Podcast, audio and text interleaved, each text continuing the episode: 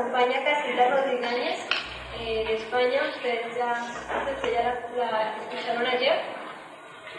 Eh, nos acompaña también la profesora Soraya Hoyos, socióloga de la Universidad Nacional. Eh,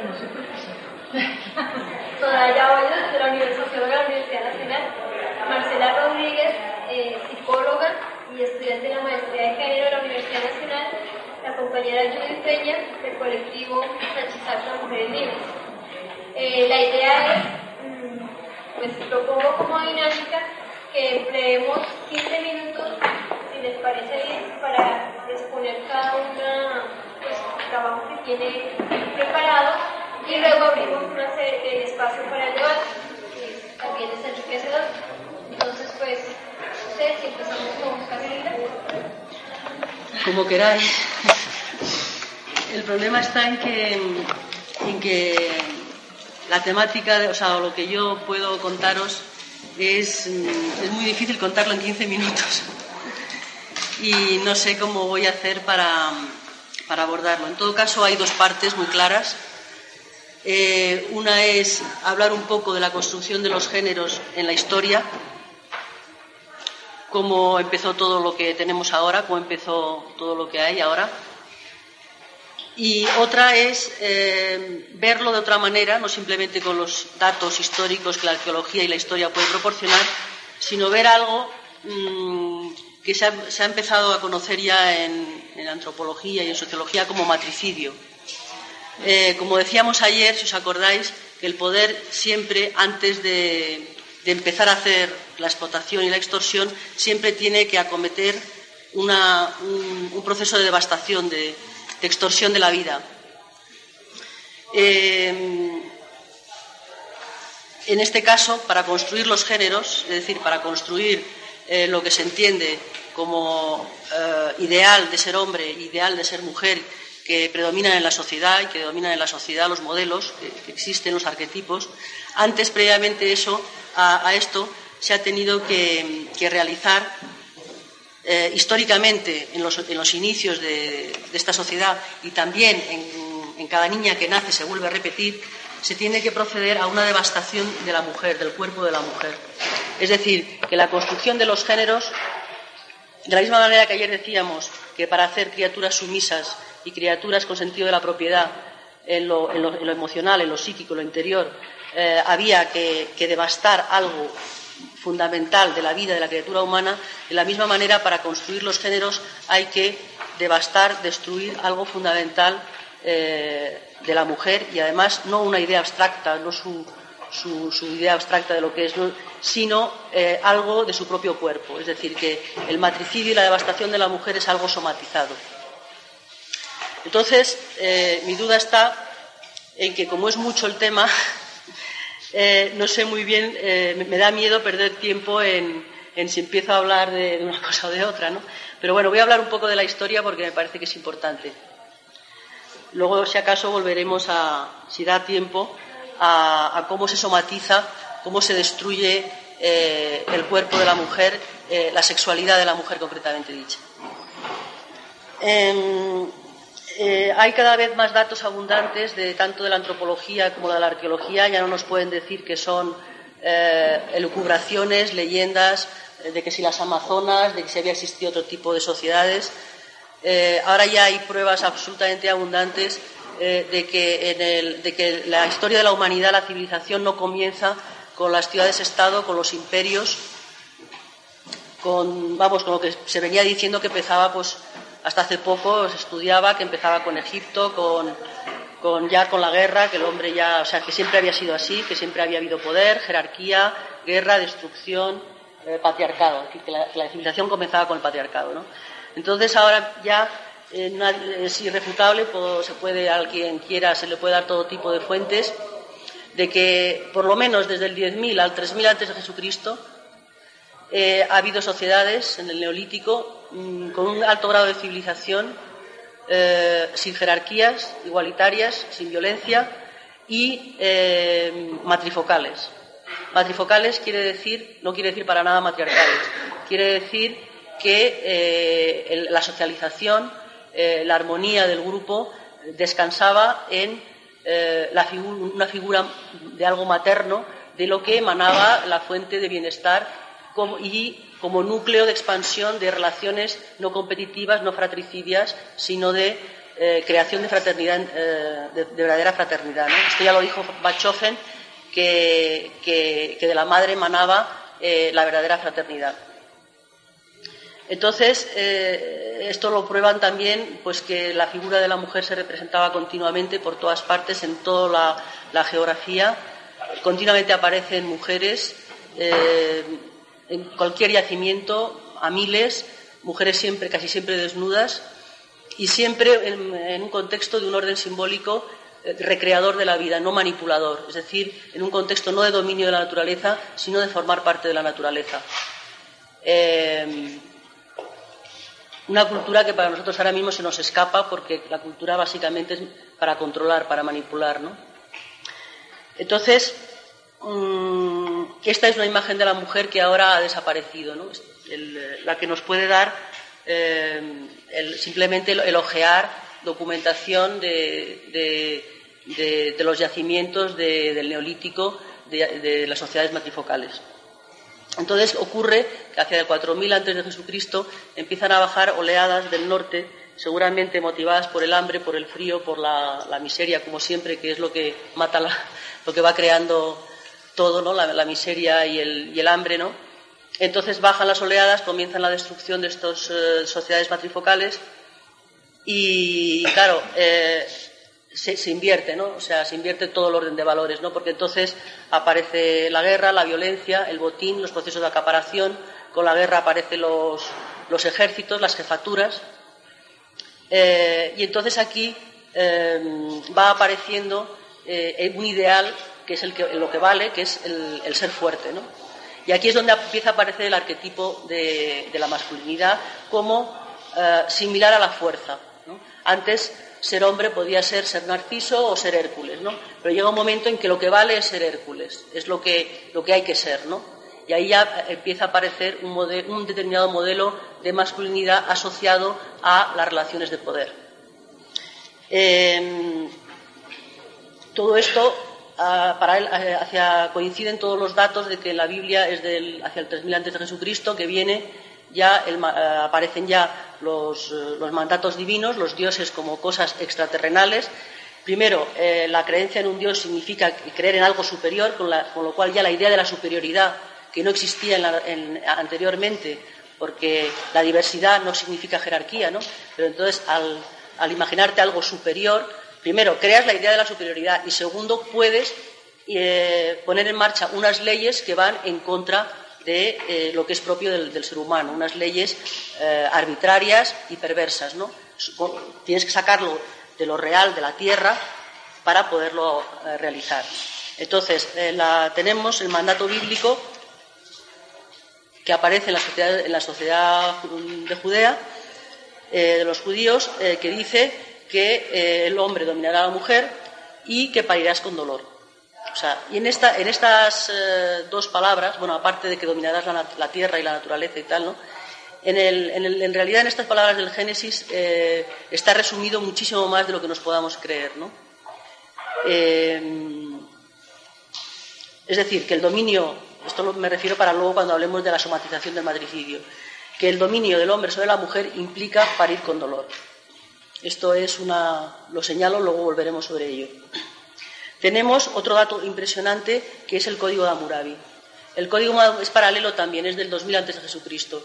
Me refiero que son como hitos que simbolizan un cambio en la sociedad, un cambio en, la sociedad que existía.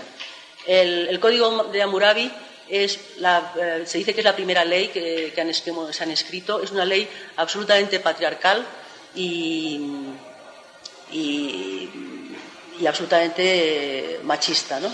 El problema está en que, en que vamos a ver, el, código, lo primero de todo es que está escrito en, una forma fálica, es decir, no en una forma fálica, en un falo de piedra de dos metros de altura que se encuentra en el Museo del Louvre. Eh, con lo cual ya es como, como, una, como un símbolo tremendo ¿no? de cuál es el poder. Entonces, eh, la ley establece eh, la propiedad privada, tanto de las tierras, todos son leyes sobre, la, sobre que regulan la propiedad, regulan las categorías de mujeres que se dividen en esposas, suplentes y esclavas, según la categoría de hijos que, deberían de tener, según que los hijos fuesen para ser seguidores de los reyes, para que fuesen suplentes de los, de los jefes en las jefaturas o para ser esclavos. Entonces, eh, esto es así porque entonces todavía no estaba establecido el matrimonio, entonces eh, había que incentivar a las mujeres para que criasen a sus hijos de acuerdo con los intereses de la guerra y del poder. Eh, entonces, para incentivar esto, pues se establece una categoría. Una mujer tendría tanto más valor en función del hijo que tuviera. Esto es así en los orígenes.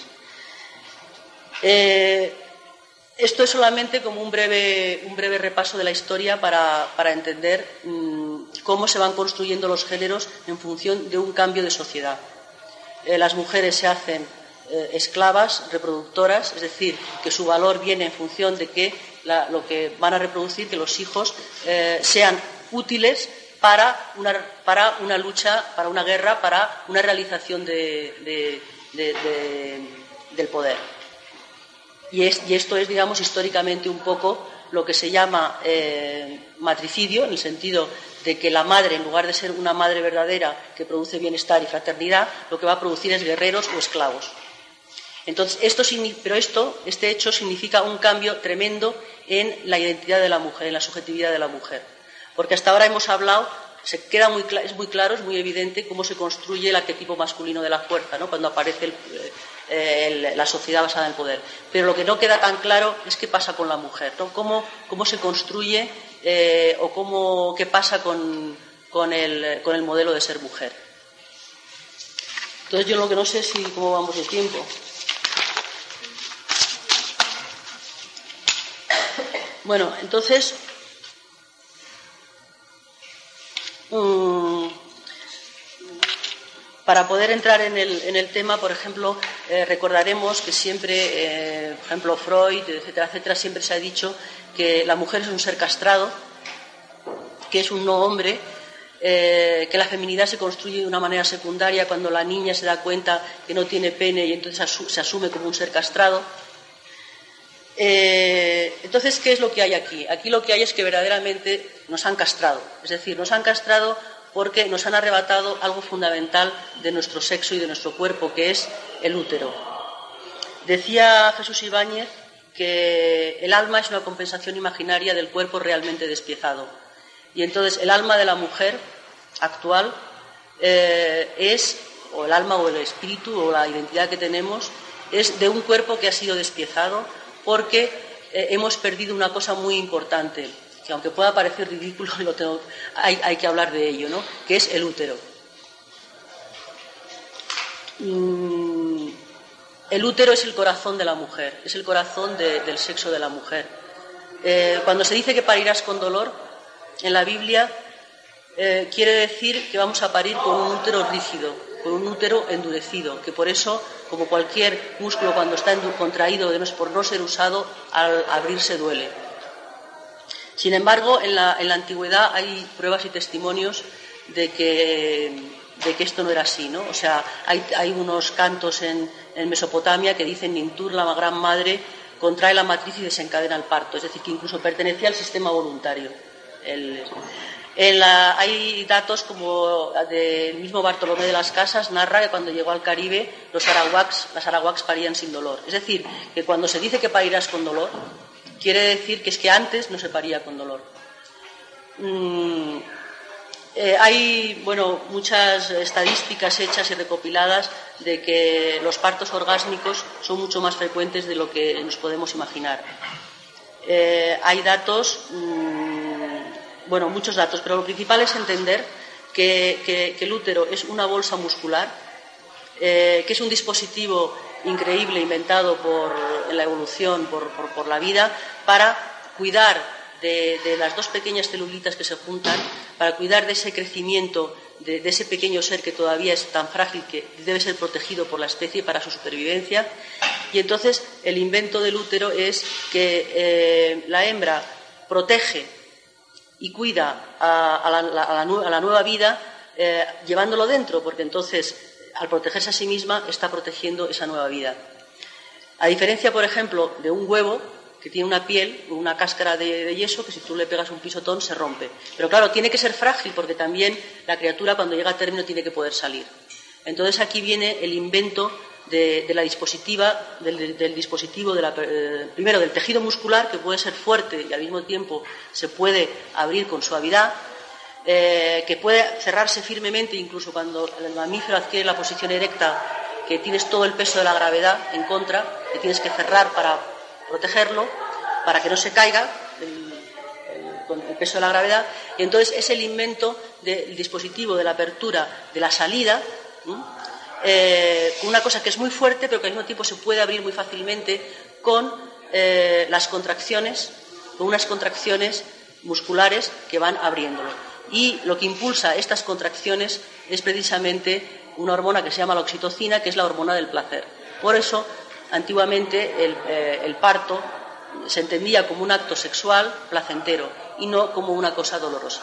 ¿Qué sucede cuando la mujer eh, empiezan a cuando, cuando, empieza a ser esclavizada, por ejemplo, bajan eh, las hordas, las primeras hordas a, destruir, matan a los hombres, ya han aprendido por la ganadería cómo se puede controlar la reproducción, cogen a las mujeres como esclavas para tenerlas como ganado reproductor, porque la mano de obra infantil es la más fácil de manipular, para tenerlas como, como reproductoras, que la mujer empieza a vivir sin deseo, empieza a funcionar su cuerpo de una manera robotizada, de una manera, se hace funcionar su fisiología de una manera robotizada. Entonces podemos entender cómo en unas cuantas generaciones de esclavitud la mujer pierde la conciencia de, su, eh, de su verdadero ser.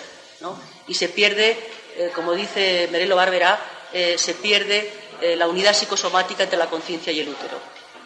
Por eso creo muy importante el mencionar la somatización del matricidio, de la destrucción de la identidad de la mujer, porque no es una cosa abstracta, no es un modelo etéreo de mujer sumisa, sino que es algo somático y realmente, si no creemos en cosas extraterrenales, sino si somos un poco eh, materialistas tendremos que saber que, somos un cuerpo ante todo, que la psique y todo lo demás tiene su base en el cuerpo y que evidentemente la destrucción de, todo esto mm, tiene una base somática que se reproduce en cualquier siempre. Entonces, el problema, esto es, eh, digamos, cómo se puede entender la construcción de la mujer como un no hombre, ¿no? como, como como eh, un complemento, ¿no? pero que lo que verdaderamente eh, en torno a lo cual gira toda la sociedad es en, torno al arquetipo masculino, que es el arquetipo del poder, que representa la fuerza, el poder.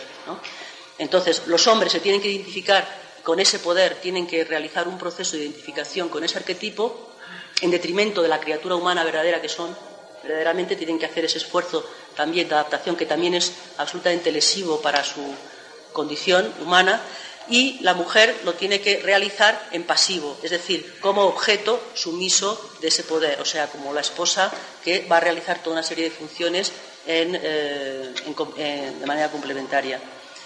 Me parece muy importante mm, eh, entender que, no se puede construir los géneros sin esta destrucción de, lo que es la feminidad primaria.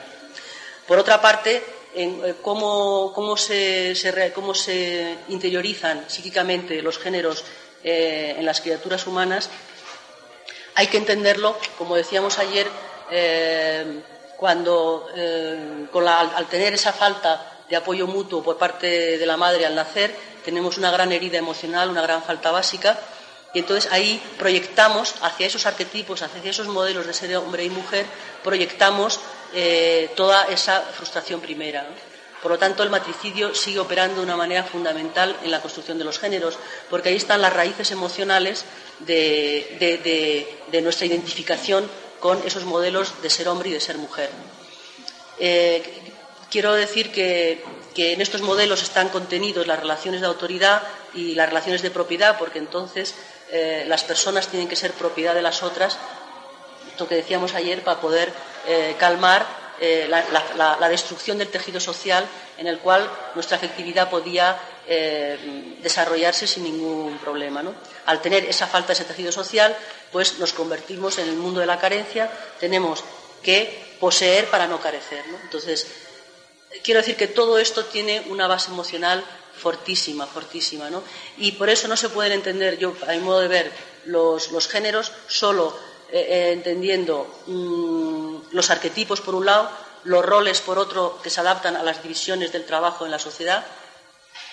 No se pueden entender, mm, vamos, o creo que hay que entenderlas eh, viendo sus raíces emocionales en lo más hondo, en lo más profundo de, la criatura humana, ¿no? y que esto se arraiga en, la etapa más primaria. No sé si, si me he expresado, lamento el no haberme podido ordenar mejor las ideas y bueno.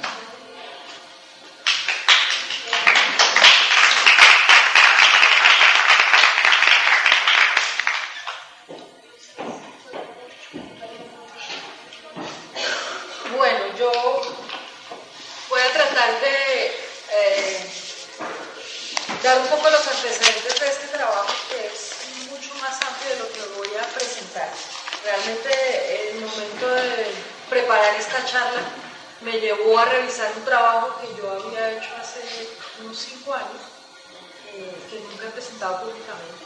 Eh, pues fue muy difícil como sacrificar, cuando uno hace un trabajo, sacrificar las cosas que uno ha hecho o ha escrito, es bastante difícil, entonces traté de recortarlo al máximo. Eh, voy a recortarlo aún más en el momento de la presentación, pero voy a tratar de poner lo que yo considero las bases un poco conceptuales para abrir una discusión sobre el poder de una mirada femenina. Les voy a contar un poco los antecedentes entonces del trabajo para contextualizar y luego voy a pasar voy a, voy a pasar directamente al texto y voy a alternar un poco entre lectura y comentarios para tratar de limitarme en el tiempo. Bueno, este trabajo comenzó como, como una investigación sociológica que en realidad tiene sus raíces en, experiencias personales, digamos, en una historia personal inconsciente más o menos a partir de la adolescencia, que fue marcando mi vida y marcando mi, relación también con la academia desde un ser muy profundo.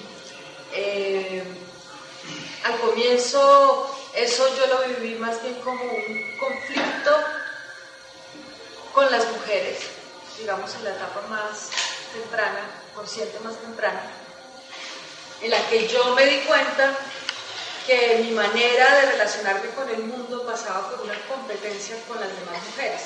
Es decir, que empecé a entender mi camino por la vida como en el juego del conquistador y la conquistada, en la que yo tenía que sobresalir entre las demás mujeres para obtener el, el premio, digamos, del, hombre y en, particular de aquel que fuera más apetecido entre las amigas, Eso era como una idea bastante primaria de lo que eran las relaciones entre los géneros para mí, que luego ya al entrar de verdad las relaciones con los hombres resultó ser mucho más conflictiva y más complicada de lo que yo me imaginaba. Es decir, que eso que era competencia con las mujeres y que me hacía pensar que la relación con los hombres era mucho más fácil y más armónica, pues resultó ser una gran mentira, ¿no? entonces empecé a entrar a una, hay otro tipo de competencia con los hombres, en los que, digamos, el eje de todo el conflicto estaba, estaba marcado por la sexualidad. Evidentemente el encuentro de los cuerpos eh, marcaba el, el nudo, pues, más difícil de romper. Y eso de alguna manera me devolvió en el camino a un reencuentro con las mujeres. Ese reencuentro con las mujeres implicó un encuentro con el feminismo tanto intelectual como, como vivencialmente, que, que fue muy fuerte y que ha marcado de ahí en adelante tanto mi vida como mis reflexiones, digamos, mi trabajo y todo lo demás.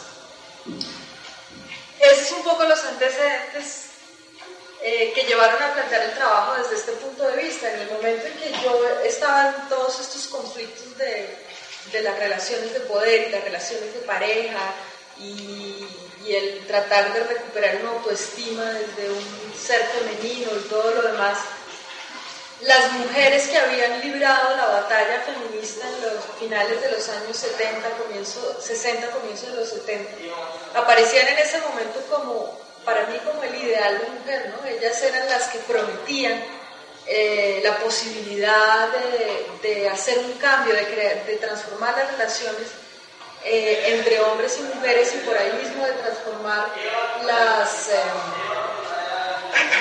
las relaciones sociales. Esto lo digo porque yo trabajo, digamos, desde el feminismo, pero al mismo tiempo siento una gran distancia generacional con lo que pasó en esa época. Sin embargo, siento pues que soy heredera de eso y deudora de, esas luchas que se iniciaron en ese momento. Entonces empecé a hacer el trabajo con mujeres y hombres que habían eh, participado, digamos, en estos movimientos, en estas corrientes contraculturales, ya fuera en grupos feministas o grupos de mujeres o grupos de izquierda que tenían alguna sensibilidad hacia el tema del género, eh, o digamos simpatizantes un poco de esto, pero que estuvieron muy en las universidades, en los movimientos sociales de esa época. Este trabajo está basado entonces sobre historias de vida de hombres y mujeres de esa generación que hoy en día debe estar entre los, yo calculo 40 y 55 años más o menos, pues es una, un generalizando. Y el encuentro con estas historias de vida me cambió completamente todos los esquemas de lo que yo pensaba, ¿no? el hecho de hacer una reflexión sobre el poder desde la manera como ese poder se interioriza y se encarna en la vida y en los cuerpos de las personas, me rompió completamente todos los esquemas, me, llevó también, creo, a hacer una crítica eh, muy fuerte de las corrientes feministas que hoy replanteo un poco, o sea, algunas para recuperar y otras en las que tal vez sería un poco más moderada, pero bueno, no sé, es un proceso que ya veremos un poco más detalladamente. Eh, bueno. La pregunta entonces era, ¿qué pasó después de esas corrientes feministas de los años 70? ¿Qué cosas cambiaron y qué cosas cambiaron tanto en las mentalidades individuales como en, el ser colectivo? Esa fue mi pregunta eh, eh, de partida, digamos. A partir de eso, yo, digamos que elaboré esto que yo llamo el paso de, una, de un modelo unimodular de legitimación del poder a un modelo trimodular. Y voy a explicar en qué consiste. El modelo unimodular, o sea que tiene un único modelo, está basado, eh, explico solo conceptualmente, todo esto está eh, hecho a partir de una tipología muy beberiana, o sea, de tipos ideales que tienen unos nombres. Lo digo para que lo entiendan solo como una especie de extracción de la realidad, pero que ningún tipo se le ajusta directamente a ningún individuo, sino que es más bien una, forma de poder reflexionar sobre, sobre una realidad concreta, digamos.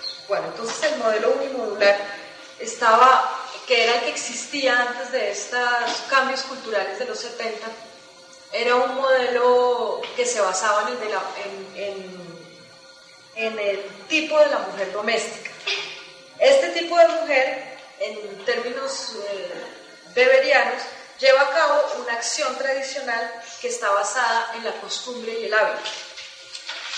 Cito aquí a Weber, la acción estrictamente tradicional está por completo en la frontera y más allá muchas veces de lo que puede llamarse en pleno una acción con sentido, pues a menudo no es más que una oscura reacción a estímulos habituales que se desliza en la dirección de una actitud arraigada.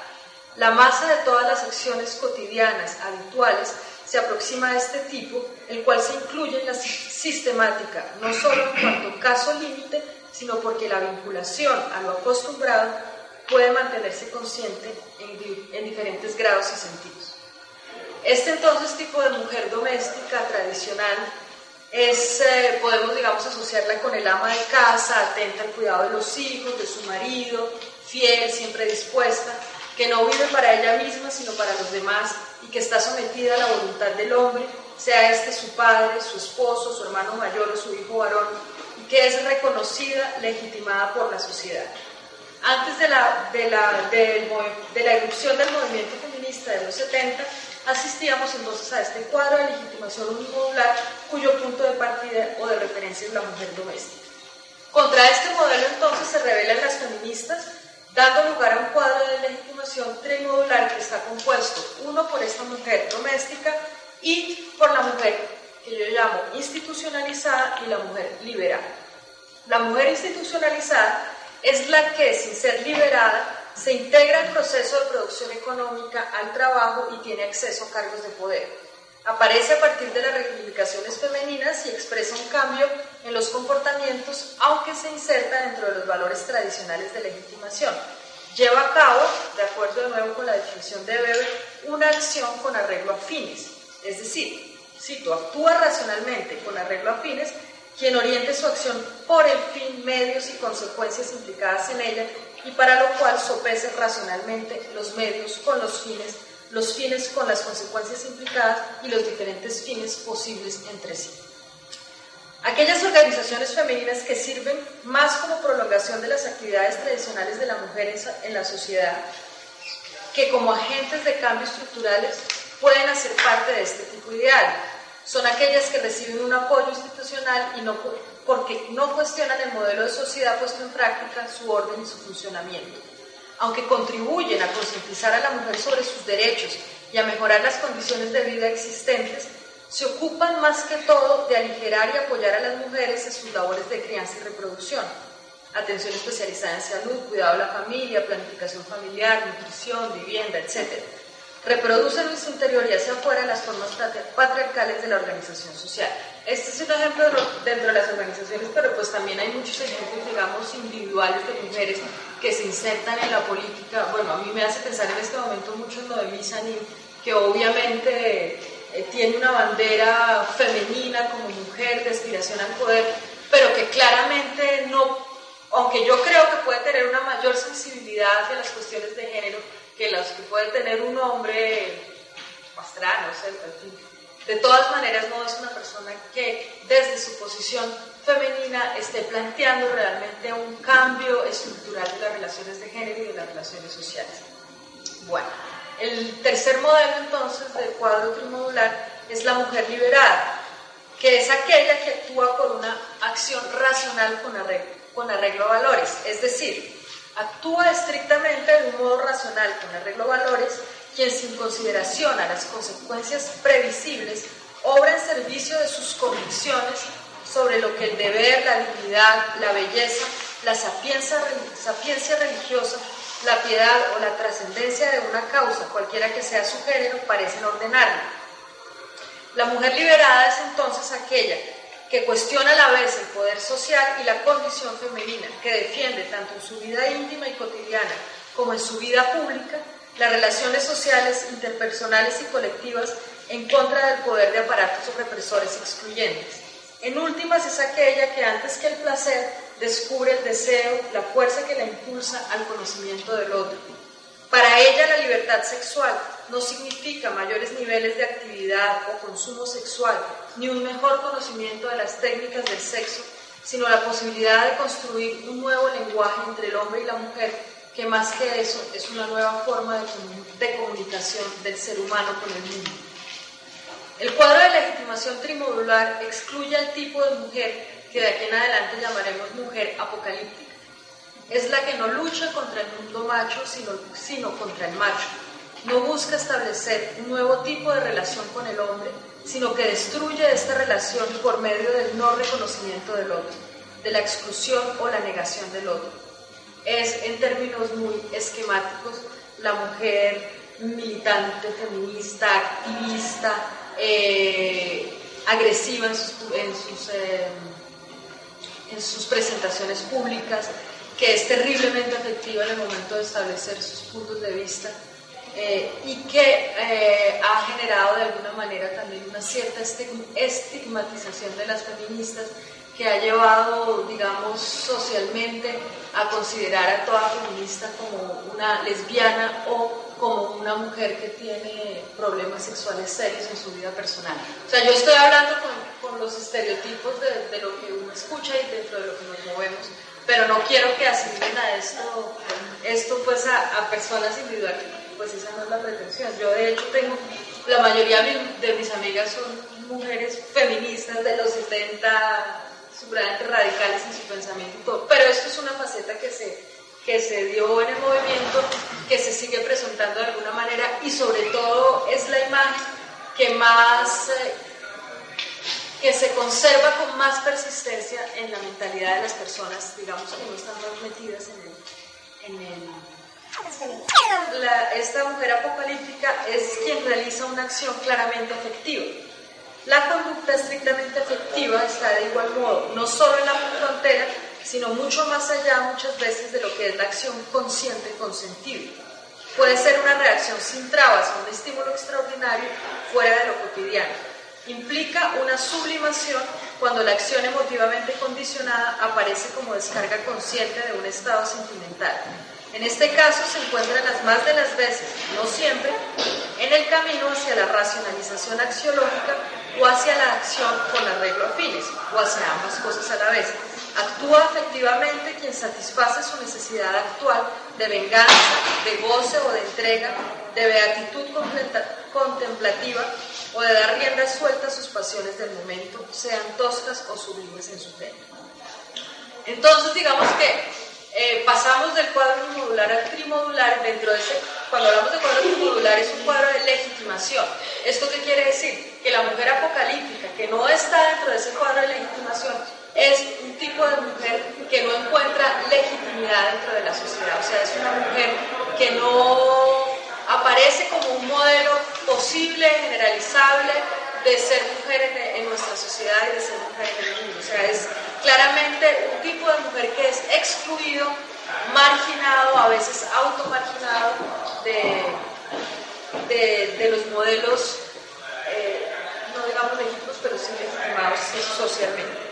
Después del feminismo de los años 70, entonces lo que encontramos es una mezcla de estos cuatro tipos de mujer cuya significación explicativa no consiste en que correspondan entonces a un caso empírico real, sino a una generalización establecida que relaciona el sentido subjetivo de los actos de protesta feministas con una serie precisa de consecuencias visibles y determinables. Podríamos decir que a paso lento y silencioso, la revolución planteada por el feminismo se iba implantando en la cotidianidad a partir pues, de estos tipos de eh, voy a saltarme un poco los pasos porque ya voy a pasar directamente a la segunda parte del trabajo entonces. A lo que yo llamo eh, la trampa de la lógica dualista. Digamos que un recorrido por, por los discursos feministas por las teorías feministas eh, por los estudios hechos desde una perspectiva de género me llevó a pensar que la manera de analizar el problema estaba un poco entrampada en una lógica dualista. ¿Qué es lo que yo, y aquí voy a hacer una diferencia entre lo que es una dualidad y un dualismo. Dualidad entonces es, digamos, lo que eh, en concreto, en, lo social, en lo económico, en lo político, eh, es la forma como se organizan las relaciones. Por ejemplo, la dualidad, bueno, en este caso la, la, la dualidad más fuerte es la dualidad masculino-femenino, de la cual Em, hablaste tú ya antes, eh, la dualidad, por ejemplo, perdón, patriarcado y sociedades matrifocales, es, una forma de, polarizar eh, las relaciones y la vida social.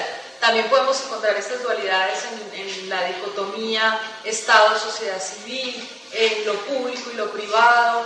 En fin, son toda una forma de ver, de, vivir la realidad que está claramente dividida entre dos polos. En la socialización, digamos que vivimos desde la niñez, esta dualidad es muy clara, ¿no? Los niños hacen esto y las niñas hacen aquello. Unos se visten así, otros se visten así, hay una forma de comportamiento y eso establece, digamos, la forma como nos relacionamos los unos con los otros. Esto es, digamos, la dualidad. Pensar las dualidades es reconocer que nuestro mundo está organizado básicamente en términos siempre de, dos polos que no permiten situarse, situarse, por fuera de esos dos polos, sino o en uno o en otro y si acaso en medio, pero no, no digamos, abren otras dimensiones de la vida. El dualismo, entonces, es una, más bien una forma de pensamiento, es una metodología, es, eh, es eh, digamos, la abstracción de esas dualidades y la manera como esas dualidades entran en nosotros y nos habitan. O sea, es cuando empezamos a, a, reconocemos esas dualidades, pero pensamos esas dualidades también desde un pensamiento dual. Es decir, el dualismo, digamos que lo podemos extrapolar un poco más a un nivel más abstracto y más conceptual, pero que es supremamente decisivo en el momento en que pensamos los problemas, porque en la, en la medida que no salimos de los esquemas dualistas, eh, no podemos criticar eh, proponiendo al mismo tiempo. Yo creo que una gran parte de los estudios eh, de género caen en esta trampa dualista. Voy a, no digo todos, pero hay, hay una cierta, o sea, hay, hay, una tendencia hacia allá que es muy fuerte, que es, ha sido muy difícil de, romper que no es un problema del feminismo, obviamente, es un problema de las ciencias sociales, es un problema de la academia, es un problema de la filosofía, es, es un problema de cómo hemos aprendido a, vivir el mundo y a pensarlo, obviamente, pero que se reproduce también en el feminismo como se reproduce en otras esferas. Eh, voy a hablar solamente de un libro que a mí me gusta mucho, que se llama El cáliz y la espada es un libro de Ryan Eisler, que es creo que norteamericano.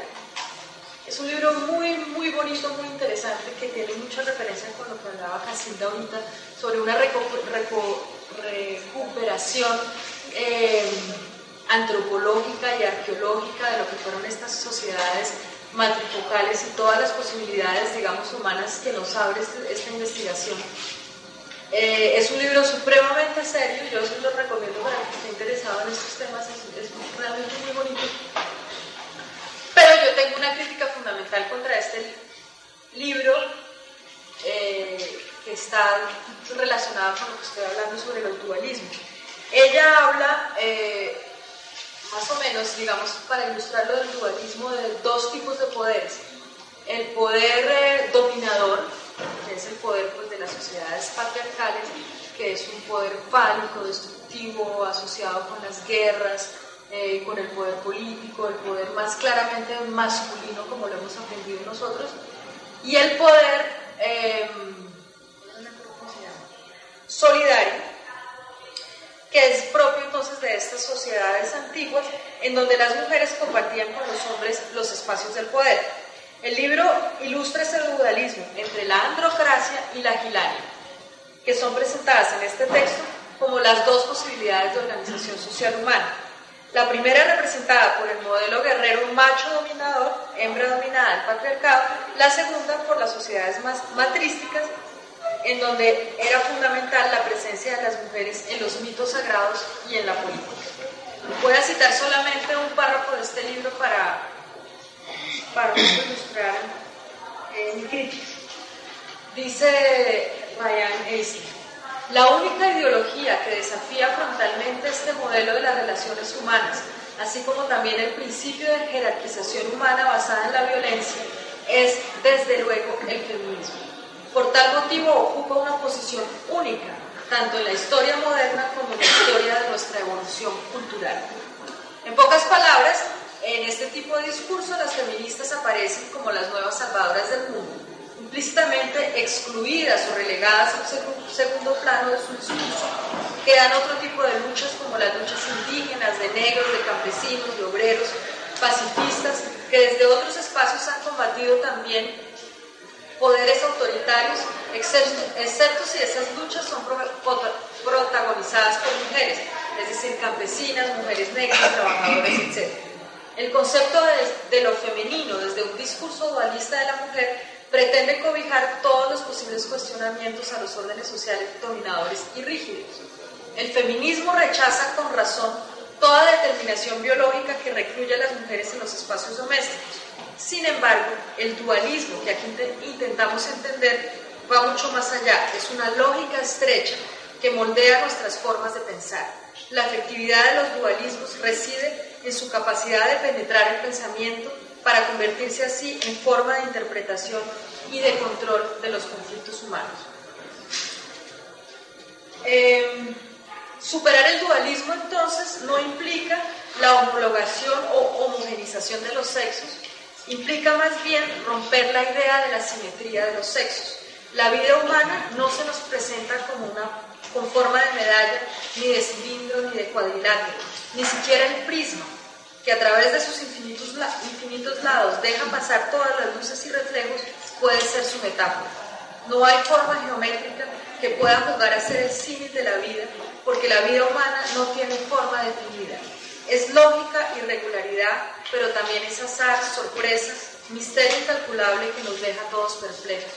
Necesitamos abrirnos a su desorden, a lo lúdico de sus fantasmas, a sus sueños, ir más allá de la unilateralidad, de la bilateralidad, reconocer en la diferencia más que el contrario de la, de la identidad, más que lo opuesto a uno mismo,